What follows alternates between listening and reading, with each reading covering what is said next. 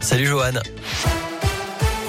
Salut Cyril, salut à tous. On débute euh, tout d'abord avec cette grosse pagaille dans les TCL à cause euh, d'une panne électrique, euh, des perturbations dans le T1 qui ne circule plus de la station rue de l'Université jusqu'à la station Palais de Justice mairie du 3e dans les deux sens. Pour le T2, le terminus se fait exceptionnellement à Villon. Pas de retour à la normale avant 17h30 hein, selon les TCL. Et puis le métro B est également perturbé à cause d'une panne de signalisation. La station Gardoulin ne sera plus desservie au moins jusqu'à 16h. Des bus relais ont été mis en place. Vous retrouvez toutes les infos sur radioscoop.com. À la une de l'actualité, cet appel à la grève nationale dans les écoles pour jeudi prochain, le 13 janvier. C'est à l'initiative du syndicat SNUIPP FSU qui réclame notamment le retour des fermetures de classes systématiques dès qu'un cas positif est détecté.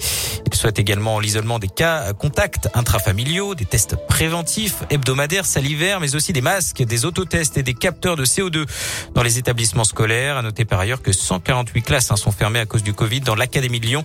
1686 élèves testés euh, positif depuis lundi, 158 cas chez le personnel. De son côté, Emmanuel Macron persiste et signe au sujet des non-vaccinés. Il avait indiqué vouloir les emmerder jusqu'au bout. Le chef de l'État a déclaré aujourd'hui qu'il assumait totalement ses propos.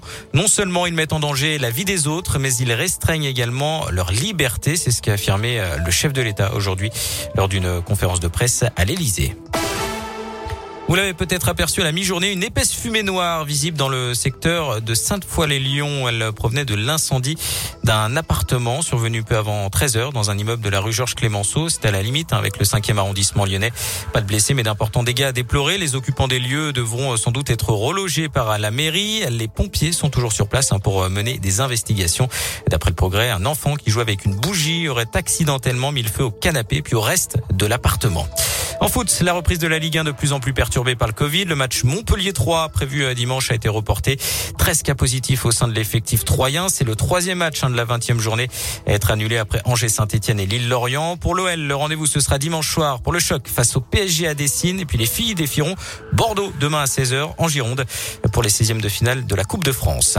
Du biathlon, nouvelle étape de Coupe du Monde à Oberhof en Allemagne. Le russe Alexander Loginov a remporté euh, le sprint tout à l'heure devant l'Isérois Emilien Jacquelin conforte sa première place au classement général. Et puis un autre classement, celui des artistes les plus écoutés en 2021 qui a été dévoilé aujourd'hui par le syndicat national de l'édition phonographique. Et c'est le trio de rappeurs Aurel San, Nino et Jules euh, qui est en tête. On retrouve également Adèle et Vianney dans le top 10.